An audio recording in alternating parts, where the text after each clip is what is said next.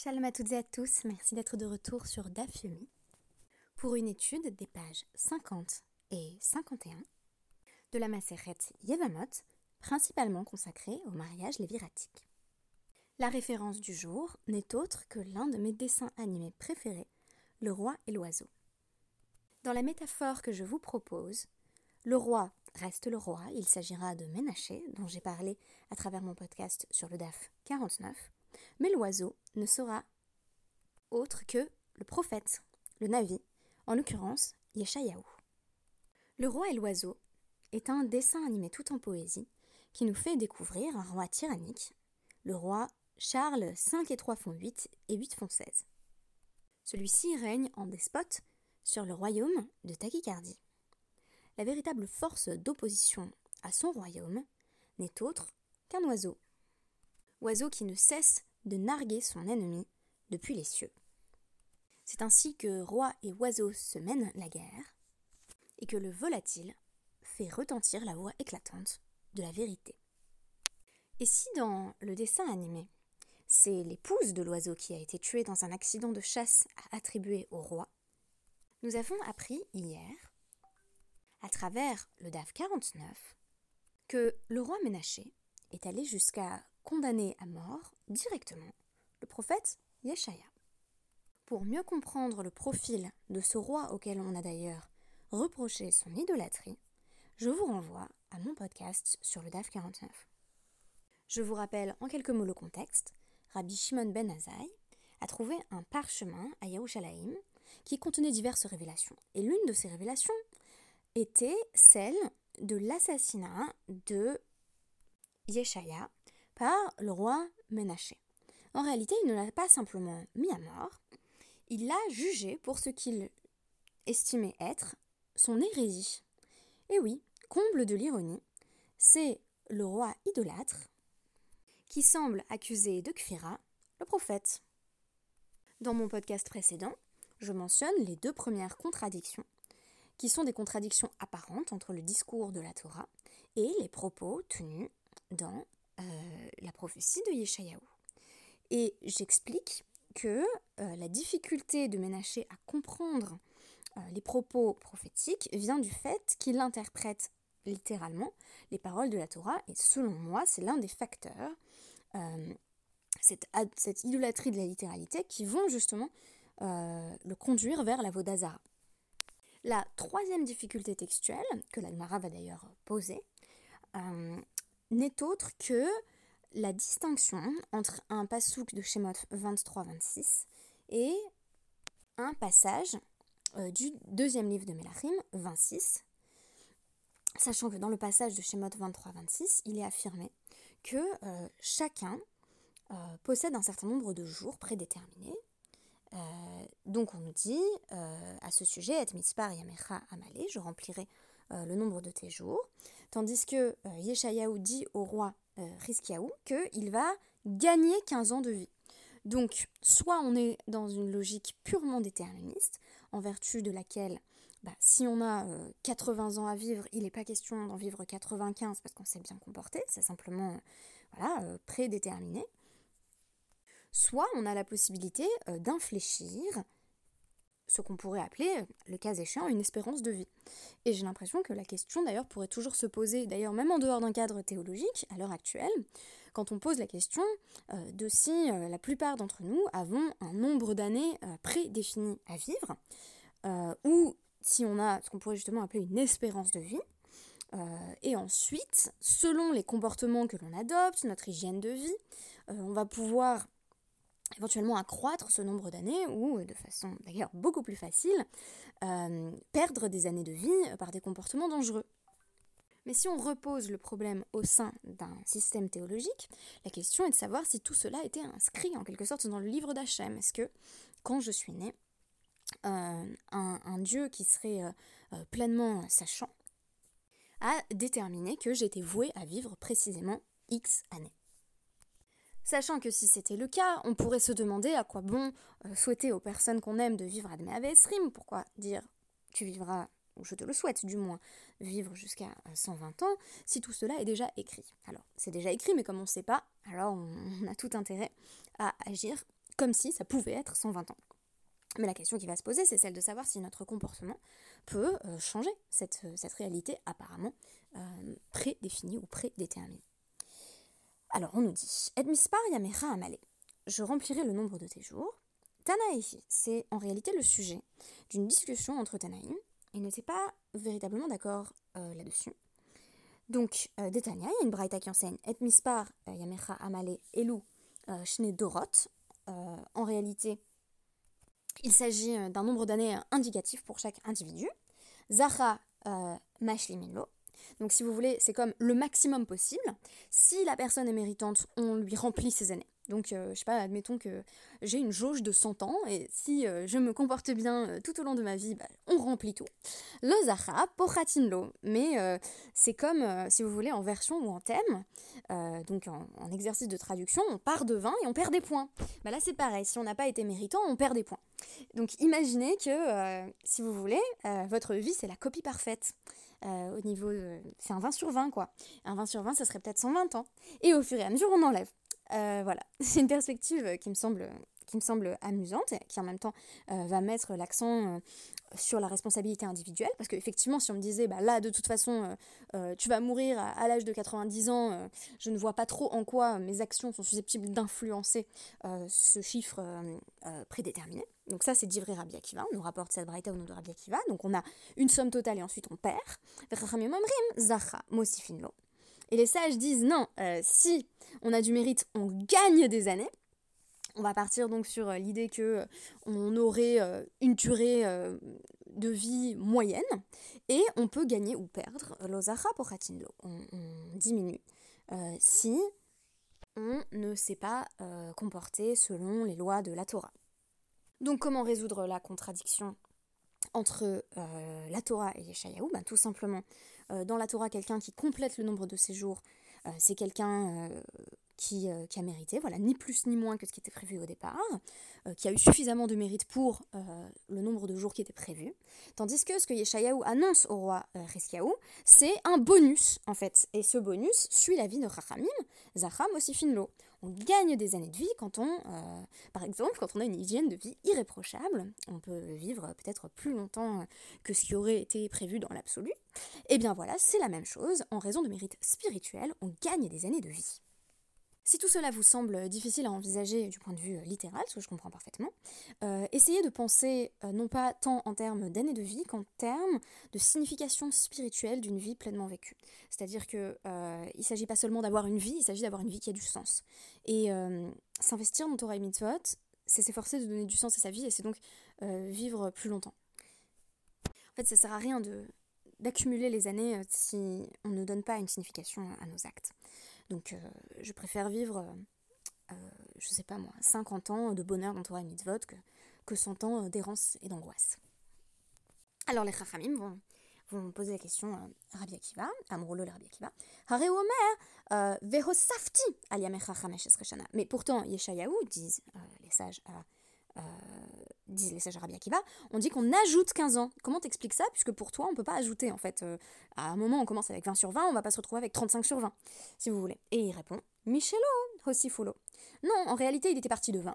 Ça, c'est aussi quelque chose qu'on fait en version interne. Il était parti de 20, on lui avait enlevé des années, qui s'était peut-être pas comporté de façon impeccable jusqu'ici. Et donc, il était arrivé à 15 sur 20. Mais vous savez que quand on fait euh, une très bonne traduction, on a des points bonus.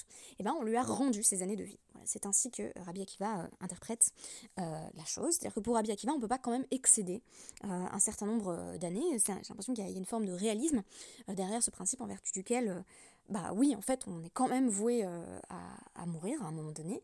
Et on, joue euh, dans une certaine marge, en fait, quand même prédéterminée.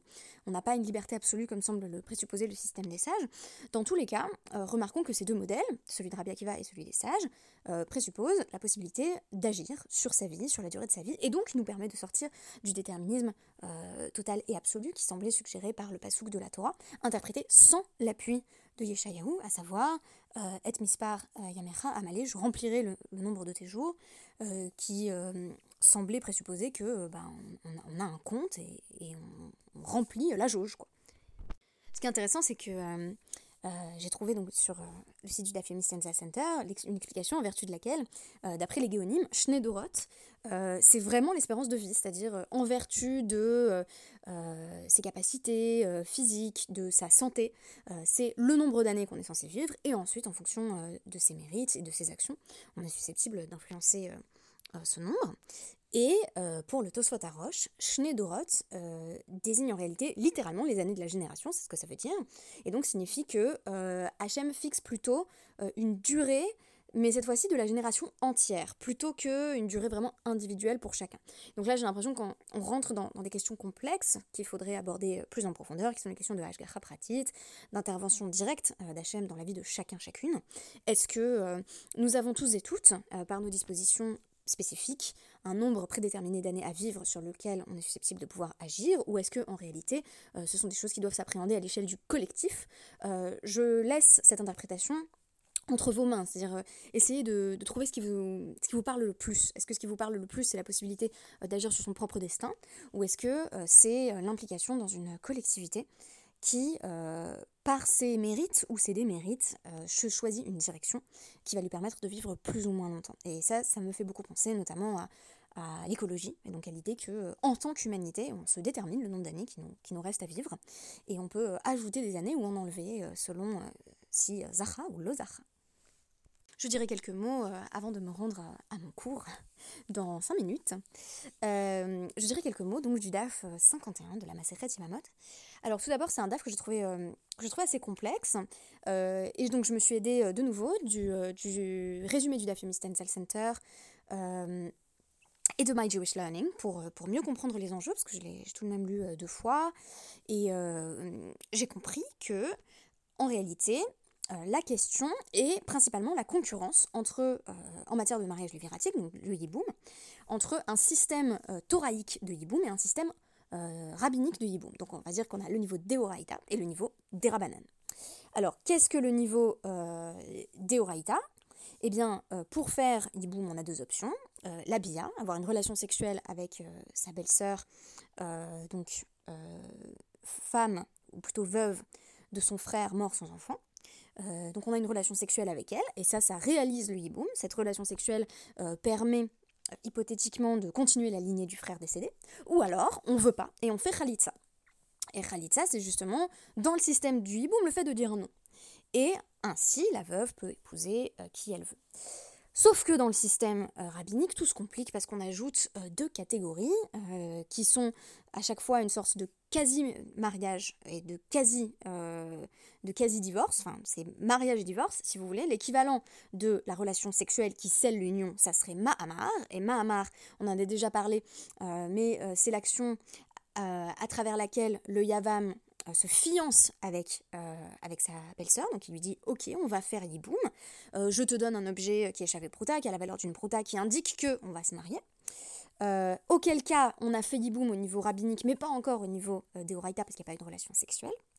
Et euh, une autre possibilité, c'est de rompre le Mahamar, donc cet engagement des fiançailles. Vous vous souvenez que dans le système de la Torah, pour rompre des fiançailles, il faut un get. Et eh ben, on a le fait de donner le get. Et une fois qu'on a donné le get, et eh ben, théoriquement, il n'y a plus de Yiboum, mais il faut encore faire la Khalit. Parce que si j'ai donné le get, l'acte de divorce, par exemple après m'être fiancée avec ma belle-sœur, je décide que finalement, j'ai pas du tout envie de l'épouser je lui donne le get. Ok, mais il y a toujours le problème de Yiboum qui ne peut se régler que par Bia ou Khalitsa. Donc je dois donner le get, puis faire Khalitsa pour libérer euh, ma belle-sœur de cette union. Alors les sages vont commencer par euh, nous enseigner euh, que si on a fait Bia ou Khalitsa, c'est sans retour.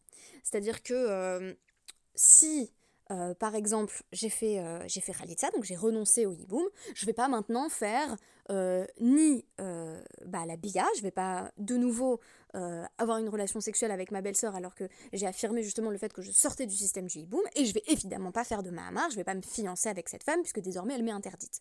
Et oui, il faut savoir que la belle-sœur est interdite au beau-frère à partir du moment où il y a eu séparation, donc cérémonie du déchaussement qu'on appelle Khalitsa. Donc si j'ai fait hiboum, je suis véritablement dans une situation maritale pleine et entière il euh, n'y a pas besoin de Khalitsa par la suite. Et la Khalitsa signifie qu'il n'y a plus aucune relation euh, entre les deux. Et la question que vont, se poser les sages, c'est oui, mais du coup, euh, dans quelle mesure est-ce que le Mahamar et le Get s'insèrent dans ce système thoraïque prédéfini? Est-ce que c'est simplement une première étape? Donc je dis par exemple, c'est logique, je fais Mahamar, je dis je vais me fiancer avec elle, et ensuite je fais Yiboum. Euh, ou alors, je lui donne un get, et ensuite je vais faire Khalitsa, sachant qu'on pourrait faire Khalitsa directement, il n'y a pas intrinsèquement euh, besoin d'un get. Eh bien, il y a une opinion qui va être générée par la Gemara, qui m'intéresse particulièrement, en vertu de laquelle Get et Mahamar vont vraiment servir d'équivalent euh, de leur contrepartie euh, des Oraita. C'est-à-dire qu'à partir du moment où j'ai donné euh, le get, je ne peux plus donner d'autres contrats de divorce, par exemple, à une de mes autres Yevamot, parce qu'en effet, si le frère qui est mort était marié à plusieurs femmes, il y a la question de laquelle j'épouse ou laquelle j'épouse pas. À partir du moment où j'ai choisi l'une d'entre elles et que j'ai fait Yiboum ou Khalitza, toutes les autres, les co-épouses ou tsarot, sont libérées d'emblée. Euh, et là, on nous dit, ben, si j'ai donné un guet à l'une d'entre elles, c'est la même chose. Il n'y a plus de guet à donner aux autres. Par exemple, si je m'étais fiancée euh, avec, euh, avec deux épouses, j'ai donné un guet à l'une d'entre elles, ben, c'est bon, il n'y a pas besoin de donner un, un guet à l'autre, parce que j'ai accompli ma part du point de vue du hibo. Et il va être également rapporté donc, au nom de Rabban Gamliel que si je suis le beau-frère et que je fais Mahamar, donc je m'engage à faire le hiboum, avec euh, l'une des Yevamot, bah, je peux pas ensuite faire Mahamar avec une autre. Euh, pourquoi? Parce que bah, y a, vous vous souvenez, il y a l'idée que euh, faire Yiboum, c'est construire la maison de son frère, mais on peut construire qu'une maison. Donc on n'épouse qu'une femme. On n'épouse pas toutes les femmes de son frère défunt, on en choisit une, et toutes les autres, elles sont par la suite exemptées de Yiboum et de Khalit. Et donc si vous voulez, pour Rabban Gamliel, ce qu'il est en train de nous dire, c'est le Mahamar et le Get, ça marche vraiment. Euh, c'est un acte juridique à part entière euh, qui, euh, qui fonctionne comme les équivalents des Horaïta qui seraient Bia et Khalitsa. Et euh, donc on a un certain nombre de Tanaïm qui suivent la vie de Rabben Gamliel et qui sont euh, listés, qui sont euh, Bet Shammai, Rabbi Shimon Ben Azai et Rabbi Nechemia. Et à chaque fois on va nous donner un exemple, donc pour illustrer la vie de chacun d'entre eux, j'aurai pas le temps de m'y consacrer, mais qui va montrer qu'ils croient en fait dans l'institution du Mahamar et, du Get. C'est-à-dire que, comment dire, ils mettent en avant la création rabbinique euh, du Mahamar et du Get. Je parle du Get dans le cadre du Yiboum, bien entendu, le Get n'est pas une invention rabbinique, mais le Get dans le cadre du Yiboum euh, en est une. Euh, et donc, ils vont finalement pas substituer, mais inclure dans cette logique des mariages et remariages leur propre système rabbinique. Et donc, pour conclure, je dirais que ça m'a fait penser un cas encore plus extrême, où on a au départ une vision euh, des Horaïta du mariage, donc euh, une vision euh, de, la Torah qui émerge, et, et par la suite, la vision rabbinique va permettre une, évolution, voire une complète transformation. Et donc je donnerai l'exemple du tout début de la Maseret Kiddushin, où on nous dit que donc, il y a trois moyens de se marier avec une femme, et, l'un de ces moyens, c'est Bébia avec une relation sexuelle. Et vous nous direz, ah, euh, bah, ça fait penser justement euh, à l'acquisition de la Yavama. Mais en fait, on nous dit, donc dans le commentaire euh, du, du Barthénora, donc c'est quoi la Bia C'est bah, Léa Bifne Edim Leshem Kidushin, donc il prend deux témoins, il dit je vais coucher avec cette femme pour l'épouser, qui Isha, comme il est dit, ou là comme il est dit dans la Torah, quand un homme prendra femme et couchera avec elle, dans Dvarim 24.1. Euh, et donc on nous dit, Ve'afalpi, chez Ein, lecha kidushin, furashim betorah, yoter mi bien. Et bien que dans la Torah, il n'y ait pas euh, de, de sanctification euh, aussi évidente et qui va autant de soi que la sanctification par la relation sexuelle, Amrou Chachamim, chez Hamekadesh Bibia, Makin Otomakan Bardout. Les sages ont déclaré que celui qui se sanctifie par la relation sexuelle, donc qui épouse une femme par la relation sexuelle, on lui donne des coups de fouet de rébellion, euh, chez lo Israël euh, Protim, afin que les Israélites ne soient pas de mœurs légères. Et si vous voulez, dans le cadre du Yiboum, du mariage léviratique, c'est plus subtil, mais c'est la même démarche. C'est-à-dire que progressivement, on sent que les Rachamim sont en train de substituer leur propre modèle et de le surimposer sur ce qui serait une lecture littérale de la Torah. Euh, et donc, c'est un très bon exemple de cela. un autre bon exemple serait le fait que euh, dans la Torah, on semble clairement préférer le yiboum à la khalitza. La khalitza, c'est vraiment mais la honte, quoi. On, humilie, en fait, euh, le beau-frère qui refuserait d'épouser sa belle-sœur. Et euh, au fur et à mesure, dans le discours des sages, ça va devenir l'option préférable. On nous dit, bah oui, mais le beau-frère, il a peut-être pas des bonnes intentions, il le fait peut-être pas pour la mitzvah. Et donc, on va finalement conseiller implicitement au couple de faire plutôt khalitza. apparemment, c'est l'option qui est préférable. de même, dans la Torah, le mariage, c'est essentiellement les relations sexuelles, c'est par les relations sexuelles que ça passe, et les sages vont progressivement substituer leur propre modèle à ce qui semble émaner de la littéralité de la Torah. Et ce qui m'étonne et me fascine, c'est la confiance avec laquelle euh, les sages vont affirmer leur propre modèle sans nier euh, l'existence, en palimpseste en quelque sorte, euh, des critères de la Torah et du modèle de mariage de la Torah. Et j'ai l'impression qu'on n'a pas une flexibilité infinie à l'heure actuelle en termes de modèle de mariage, mais on va vers un mariage qui est toujours plus égalitaire, et on a toujours intérêt à mettre en avant les sources, les, les racines de ce mariage, tout en disant que au sein de règles euh, prédéfinies, nous définissons nous-mêmes euh, notre propre espace de liberté. Merci beaucoup et à demain.